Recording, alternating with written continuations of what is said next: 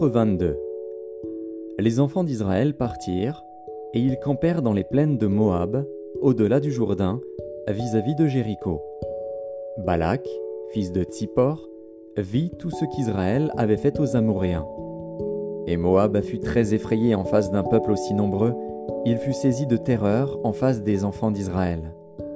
Moab dit aux anciens de Madian, Cette multitude va dévorer tout ce qui nous entoure, comme le bœuf broute la verdure des champs.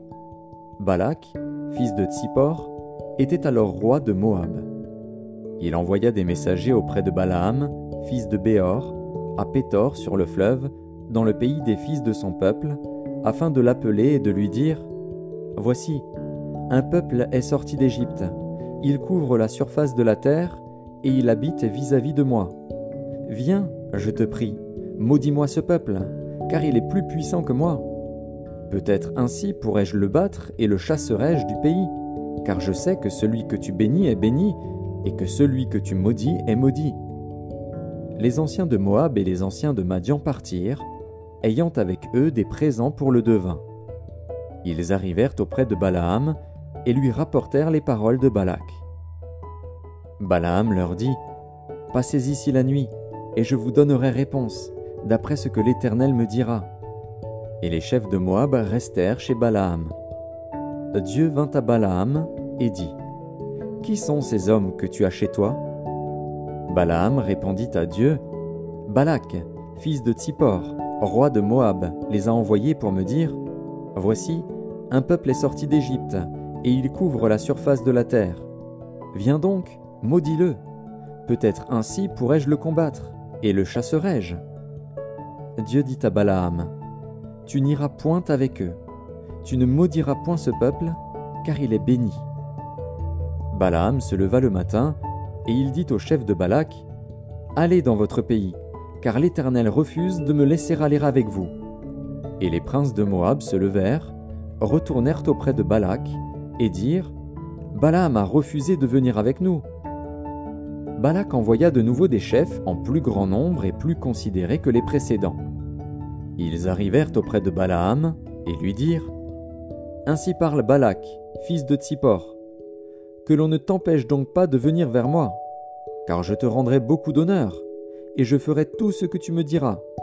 Viens, je te prie, maudis-moi ce peuple. Balaam répondit et dit aux serviteurs de Balak Quand Balak me donnerait sa maison pleine d'argent et d'or, je ne pourrais faire aucune chose, ni petite ni grande, contre l'ordre de l'Éternel, mon Dieu.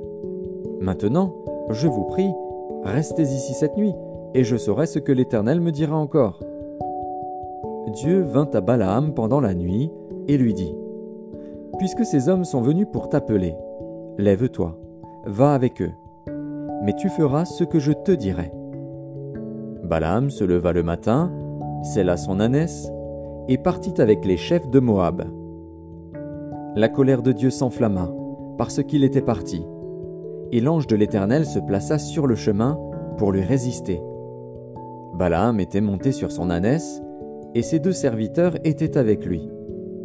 L'ânesse vit l'ange de l'Éternel qui se tenait sur le chemin, son épée nue dans la main, elle se détourna du chemin et alla dans les champs. Balaam frappa l'ânesse pour la ramener dans le chemin. L'ange de l'Éternel se plaça dans un sentier entre les vignes.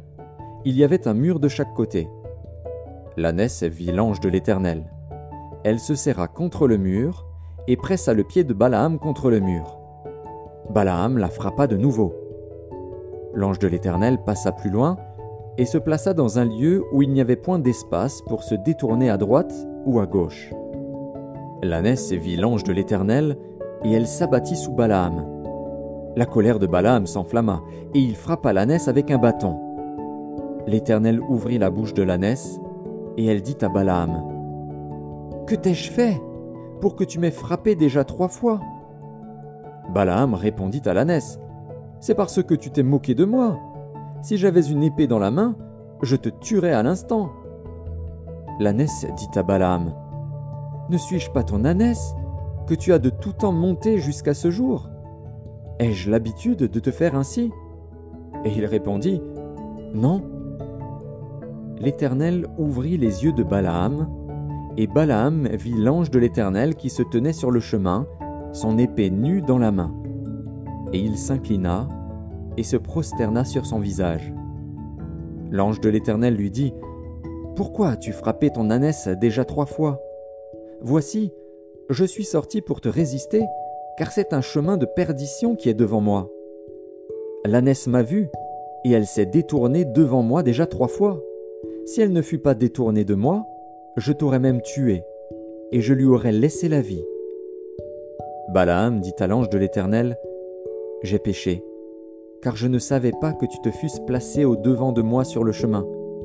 Et maintenant, si tu me désapprouves, je m'en retournerai.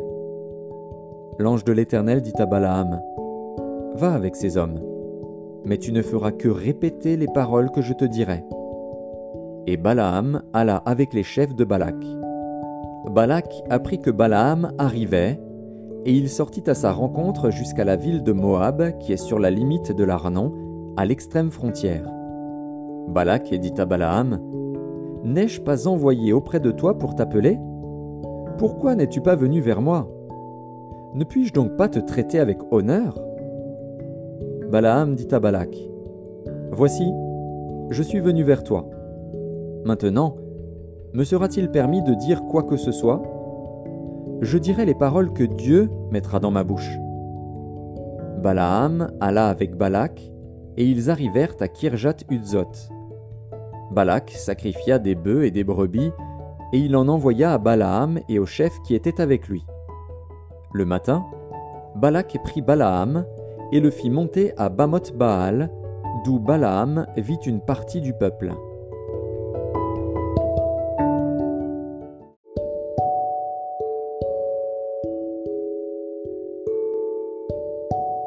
Nombre, chapitre 23 Balaam dit à Balak Bâtis-moi ici sept autels, et prépare-moi ici sept taureaux et sept béliers. Balak fit ce que Balaam avait dit, et Balak et Balaam offrirent un taureau et un bélier sur chaque autel. Balaam dit à Balak Tiens-toi près de ton holocauste, et je m'éloignerai. Peut-être que l'Éternel viendra à ma rencontre, et je te dirai ce qu'il me révélera. Et il alla sur un lieu élevé. Dieu vint au devant de Balaam, et Balaam lui dit J'ai dressé sept autels, et j'ai offert un taureau et un bélier sur chaque autel l'Éternel mit des paroles dans la bouche de Balaam et dit Retourne vers Balak, et tu parleras ainsi. Il retourna vers lui. Et voici, Balak se tenait près de son holocauste, lui et tous les chefs de Moab. Balaam prononça son oracle et dit Balak m'a fait descendre d'Aram, le roi de Moab m'a fait descendre des montagnes de l'Orient. Viens, maudis-moi, Jacob, Viens, sois irrité contre Israël. Comment maudirais-je celui que Dieu n'a point maudit? Comment serais-je irrité quand l'Éternel n'est point irrité Je le vois du sommet des rochers, je le contemple du haut des collines. C'est un peuple qui a sa demeure à part et qui ne fait point partie des nations. Qui peut compter la poussière de Jacob et dire le nombre du quart d'Israël? Que je meure de la mort des justes et que ma fin soit semblable à la leur. Balak dit à Balaam, Que m'as-tu fait? Je t'ai pris pour maudire mon ennemi, et voici, tu le bénis. Il répondit et dit, N'aurais-je pas soin de dire ce que l'Éternel met dans ma bouche? Balak lui dit, Viens donc avec moi dans un autre lieu, d'où tu le verras. Tu n'en verras qu'une partie, tu n'en verras pas la totalité et de là maudis-le-moi. Il le mena au champ de Tsophim, sur le sommet du Pisga. Il bâtit sept autels et offrit un taureau et un bélier sur chaque autel. Balaam dit à Balak Tiens-toi ici, près de ton holocauste, et j'irai à la rencontre de Dieu. L'Éternel vint au devant de Balaam. Il mit des paroles dans sa bouche et dit Retourne vers Balak, et tu parleras ainsi. Il retourna vers lui, et voici, Balak se tenait près de son holocauste avec les chefs de Moab. Balak lui dit, Qu'est-ce que l'Éternel a dit? Balaam prononça son oracle et dit Lève-toi, Balak, écoute. Prête-moi l'oreille, fils de Tsippor. Dieu n'est point un homme pour mentir, ni fils d'un homme pour se repentir. Ce qu'il a dit, ne le fera-t-il pas? Ce qu'il a déclaré, ne l'exécutera-t-il pas? Voici, j'ai reçu l'ordre de bénir. Il a béni, je ne le révoquerai point. Il n'aperçoit point d'iniquité en Jacob, il ne voit point d'injustice en Israël. L'Éternel, son Dieu, est avec lui. Il est son roi, l'objet de son allégresse. Dieu les a fait sortir d'Égypte. Il est pour eux comme la vigueur du buffle. L'enchantement ne peut rien contre Jacob, ni la divination contre Israël. Au temps marqué, il sera dit à Jacob et à Israël, Quelle est l'œuvre de Dieu? C'est un peuple qui se lève comme une lionne, et qui se dresse comme un lion. Il ne se couche point jusqu'à ce qu'il ait dévoré la proie, et qu'il ait bu le sang des blessés. Balak dit à Balaam, Ne le maudis pas, mais du moins ne le bénis pas. Balaam répondit et dit à Balak, Ne t'ai-je pas parlé ainsi? Je ferai tout ce que l'Éternel dira. Balak dit à Balaam, Viens donc, je te mènerai dans un autre lieu. Peut-être Dieu trouvera-t-il bon que de là tu me maudisses ce peuple. Balak mena Balaam sur le sommet du Péor, en regard du désert. Balaam dit à Balak, Bâtis-moi ici sept autels, et prépare-moi ici sept taureaux et sept béliers. Balak fit ce que Balaam avait dit, et il offrit un taureau et un bélier sur chaque autel.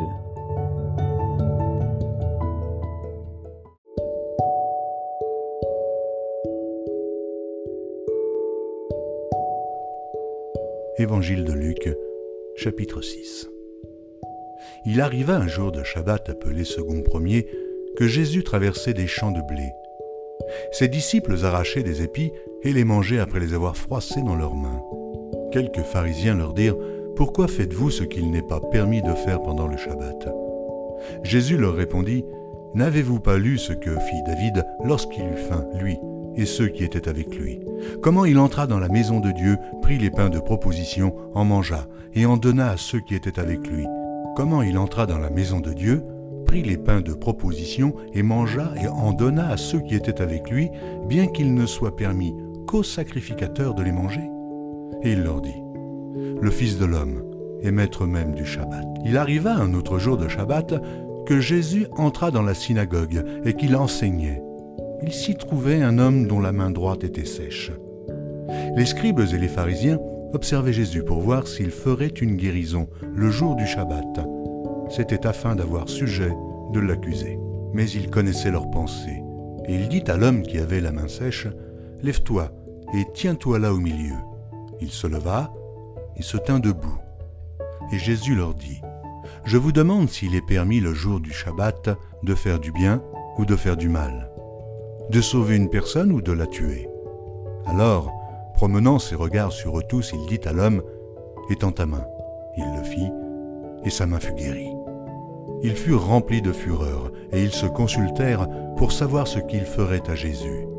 En ce temps-là, Jésus se rendit sur la montagne pour prier, et il passa toute la nuit à prier Dieu. Quand le jour parut, il appela ses disciples, et il en choisit douze, auxquels il donna le nom d'apôtres. Simon qu'il nomma Pierre, André, son frère, Jacques, Jean, Philippe, Barthélemy, Matthieu, Thomas, Jacques, fils d'Alphée, Simon, appelé le Zélote, Jude, fils de Jacques, et Judas Iscario, qui devint traître.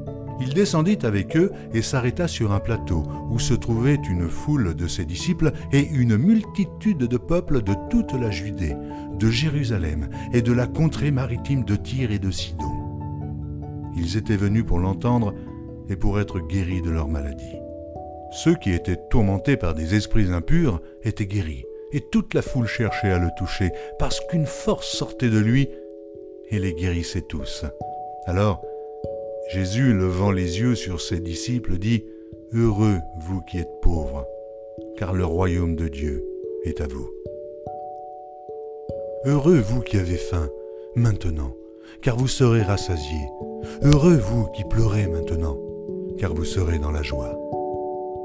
Heureux serez-vous lorsque les hommes vous haïront, lorsqu'on vous chassera, vous outragera, et qu'on rejettera votre nom comme infâme à cause du Fils de l'homme.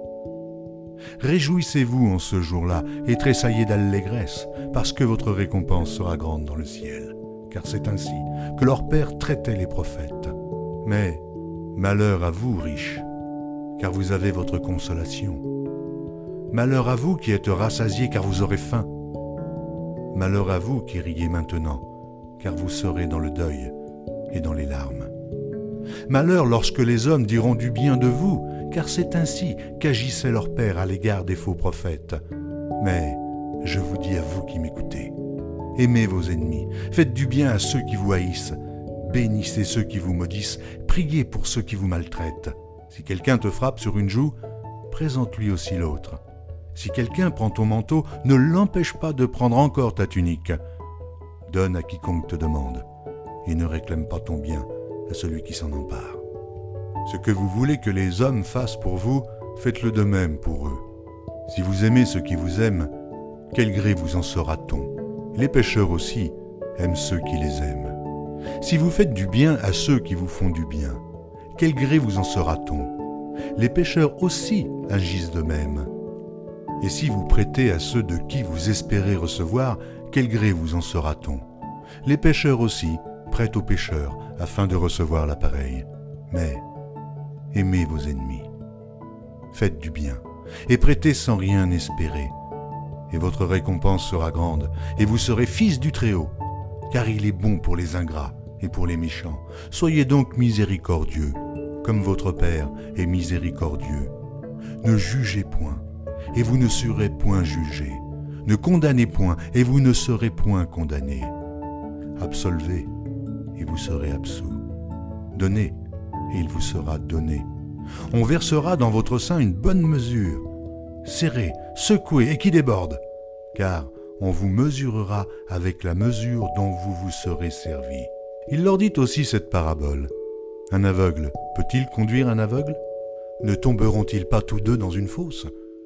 Le disciple n'est pas plus que le maître, mais tout disciple accompli sera comme son maître. Pourquoi vois-tu la paille qui est dans l'œil de ton frère, et n'aperçois-tu pas la poutre qui est dans ton œil? Ou comment peux-tu dire à ton frère, Frère, laisse-moi ôter la paille qui est dans ton œil, toi qui ne vois pas la poutre qui est dans le tien Hypocrite, ôte premièrement la poutre de ton œil, et alors tu verras comment ôter la paille qui est dans l'œil de ton frère. Ce n'est pas un bon arbre qui porte du mauvais fruit, ni un mauvais arbre qui porte du bon fruit, car chaque arbre se connaît à son fruit. On ne cueille pas des figues sur des épines, et l'on ne vendange pas des raisins sur des ronces. L'homme bon tire de bonnes choses du bon trésor de son cœur, et le méchant tire de mauvaises choses de son mauvais trésor, car c'est de l'abondance du cœur que la bouche parle. Pourquoi m'appelez-vous Seigneur, Seigneur, et ne faites pas ce que je dis? Je vous montrerai à qui est semblable tout homme qui vient à moi, entend mes paroles et les met en pratique. Il est semblable à un homme qui, bâtissant une maison, a creusé, creusé profondément, et a posé le fondement sur le roc. Une inondation est venue, et le torrent s'est jeté contre cette maison, sans pouvoir l'ébranler, parce qu'elle était bien bâtie. Mais celui qui entend et ne met pas en pratique est semblable à un homme qui a bâti une maison sur la terre, sans fondement. Le torrent s'est jeté contre elle, aussitôt elle est tombée, et la ruine de cette maison a été grande.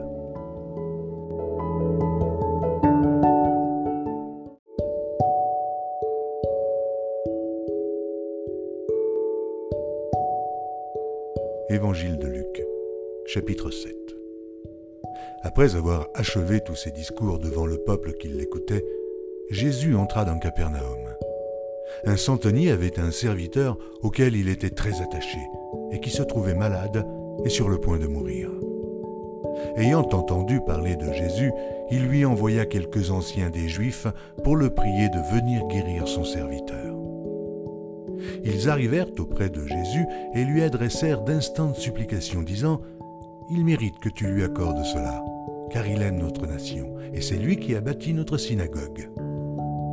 Jésus, étant allé avec eux, n'était guère éloigné de la maison, quand le centenier envoya des amis pour lui dire Seigneur, ne prends pas tant de peine, car je ne suis pas digne que tu entres sous mon toit. C'est aussi pour cela que je ne me suis pas cru digne d'aller en personne vers toi. Mais dis un mot, et mon serviteur sera guéri. C'est moi qui suis soumis à des supérieurs, j'ai des soldats sous mes ordres, et je dis à l'un va, et il va, à l'autre viens, et il vient, et à mon serviteur fais cela, et il le fait. Lorsque Jésus entendit ces paroles, il admira le centenier, et, se tournant vers la foule qui le suivait, il dit, Je vous le dis, même en Israël, je n'ai pas trouvé une aussi grande foi. De retour à la maison, les gens envoyés par le centenier trouvèrent guéri le serviteur qui avait été malade. Le jour suivant, Jésus alla dans une ville appelée Naïn. Ses disciples et une grande foule faisaient route avec lui. Lorsqu'il fut près de la porte de la ville, voici, on portait en terre un mort, fils unique de sa mère, qui était veuve. Il y avait avec elle beaucoup de gens de la ville. Le Seigneur, l'ayant vue, fut ému de compassion pour elle, et lui dit, Ne pleure pas. Il s'approcha et toucha le cercueil. Ceux qui le portaient s'arrêtèrent, et il dit, Jeune homme, je te le dis, lève-toi. Et le mort s'assit et se mit à parler. Jésus le rendit à sa mère. Tous furent saisis de crainte et glorifiaient Dieu, disant, Un grand prophète apparut parmi nous, et Dieu a visité son peuple. Cette parole sur Jésus se répandit dans toute la Judée et dans tout le pays d'alentour. Jean fut informé de toutes ces choses par ses disciples. Il en appela deux et les envoya vers Jésus pour lui dire, Es-tu celui qui doit venir ou devons-nous en attendre un autre? À l'heure même, Jésus guérit plusieurs personnes de maladies, d'infirmités et d'esprits malins, et il rendit la vue à plusieurs aveugles. Et il leur répondit, Allez rapporter à Jean ce que vous avez vu et entendu. Les aveugles voient, les boiteux marchent, les lépreux sont purifiés, les sourds entendent, les morts ressuscitent. La bonne nouvelle est annoncée aux pauvres. Heureux celui pour qui je ne serai pas une occasion de chute. Lorsque les envoyés de Jean furent partis, Jésus se mit à dire à la foule au sujet de Jean, Qu'êtes-vous allé voir au désert? Un roseau agité par le vent? Mais qu'êtes-vous allé voir? Un homme vêtu d'habits précieux? Voici, ceux qui portent des habits magnifiques et qui vivent dans les délices sont dans les maisons de rois. Qu'êtes-vous donc allé voir? Un prophète? Oui, vous dis-je, et plus qu'un prophète. C'est celui dont il est écrit, Voici, j'envoie mon messager devant ta face pour préparer ton chemin devant toi. Je vous le dis, parmi ceux qui sont nés de femmes, il n'y en a point de plus grand que Jean. Cependant, le plus petit dans le royaume de Dieu grand que lui. Et tout le peuple qui l'a entendu, et même les publicains ont justifié Dieu en se faisant baptiser du baptême de Jean. Mais les pharisiens et les docteurs de la loi, en ne se faisant pas baptiser par lui, ont rendu nul à leur égard le dessein de Dieu. À qui donc comparerai-je les hommes de cette génération? Et à qui ressemblent-ils Ils ressemblent aux enfants assis dans la place publique et qui, se parlant les uns aux autres, disent ⁇ Nous vous avons joué de la flûte et vous n'avez pas dansé. Nous vous avons chanté des complaintes et vous n'avez pas pleuré. Car Jean-Baptiste est venu, ne mangeant pas de pain et ne buvant pas de vin, et vous dites, il a un démon. Le Fils de l'homme est venu, mangeant et buvant, et vous dites, c'est un mangeur et un buveur, un ami des publicains et des gens de mauvaise vie. Mais la sagesse a été justifiée par tous ses enfants. Un pharisien pria Jésus de manger avec lui. Jésus entra dans la maison du pharisien et se mit à table. Et voici, une femme pécheresse qui se trouvait dans la ville, ayant su qu'il était à table dans la maison du pharisien, apporta un vase d'albâtre plein de parfums et se tint derrière aux pieds de Jésus. Elle pleurait, et bientôt elle lui mouilla les pieds de ses larmes, les essuya avec ses cheveux, les baisa, et les oignit de parfum. Le pharisien qui l'avait invité, voyant cela, dit en lui-même, Si cet homme était prophète, il connaîtrait qui et de quelle espèce est la femme qui le touche. Il connaîtrait que c'est une pécheresse. Jésus prit la parole et lui dit, Simon, j'ai quelque chose à te dire. Maître, parle, répondit-il. Un créancier avait deux débiteurs. L'un devait cinq cents deniers et l'autre cinquante. Comme il n'avait pas de quoi payer, il leur remit à tous deux leurs dettes. Lequel l'aimera le plus? Simon répondit, Celui, je pense, auquel il a le plus remis. Jésus lui dit, Tu as bien jugé. Puis, se tournant vers la femme, il dit à Simon, Vois-tu cette femme? Je suis entré dans ta maison, et tu ne m'as point donné d'eau pour me laver les pieds. Mais elle, elle les a mouillés de ses larmes et les a essuyés avec ses cheveux. Tu ne m'as point donné de baiser, mais elle, depuis que je suis entré, elle n'a point cessé de me baiser les pieds. Tu n'as point versé d'huile sur ma tête, mais elle, elle a versé du parfum sur mes pieds. C'est pourquoi je te le dis, ses nombreux péchés ont été pardonnés, car elle a beaucoup aimé. Mais à celui à qui on pardonne peu, aime peu. Et il dit à la femme, Tes péchés sont pardonnés. Ceux qui étaient à table avec lui se mirent à dire en eux-mêmes, Qui est celui-ci qui pardonne même les péchés? Mais Jésus dit à la femme, Ta foi t'a sauvée, va en paix.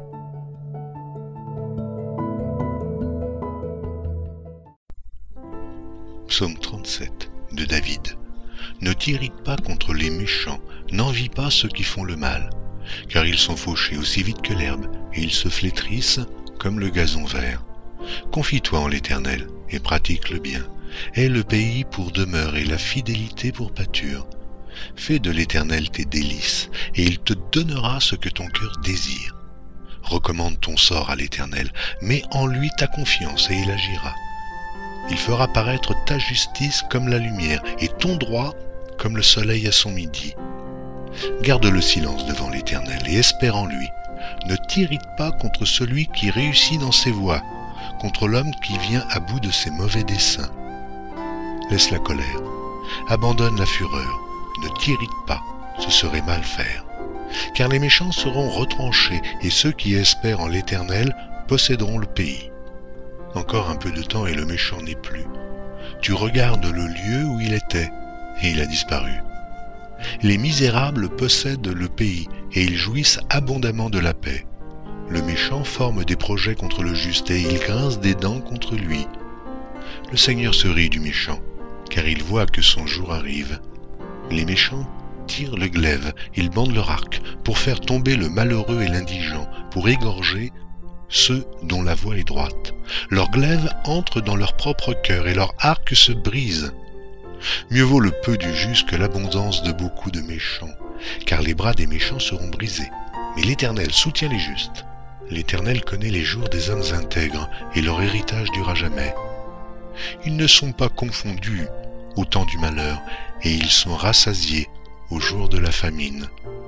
Mais les méchants périssent, et les ennemis de l'Éternel comme les plus beaux pâturages, ils s'évanouissent, ils s'évanouissent en fumée. Le méchant emprunte, et il ne rend pas. Le juste est compatissant, et il donne, car ceux que bénit l'Éternel possèdent le pays, et ceux qu'il maudit sont retranchés. L'Éternel a fermé les pas de l'homme, et il prend plaisir à sa voix. S'il tombe, il n'est pas terrassé, car l'Éternel lui prend la main.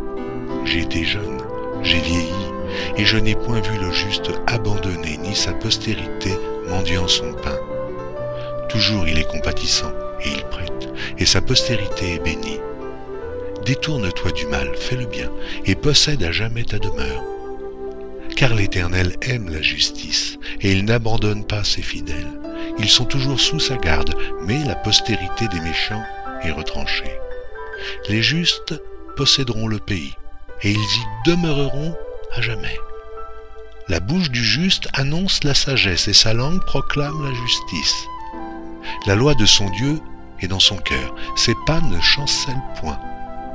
Le méchant épie le juste, et il cherche à le faire mourir. L'Éternel ne le laisse pas entre ses mains, et il ne le condamne pas quand il est en jugement. Espère en l'Éternel, garde sa voie, et il t'élèvera pour que tu possèdes le pays. Tu verras les méchants retranchés. J'ai vu le méchant dans toute sa puissance. Il s'étendait comme un arbre verdoyant. Il a passé, et voici, il n'est plus. Je le cherche, et il ne se trouve plus. Observe celui qui est intègre, et regarde celui qui est droit, car il y a une postérité pour l'homme de paix. Mais les rebelles sont tous anéantis. La postérité des méchants est retranchée. Le salut des justes vient de l'Éternel. Il est leur protecteur au temps de la détresse. L'Éternel les secourt et les délivre. Il les délivre des méchants et les sauve, parce qu'ils cherchent en lui leur refuge.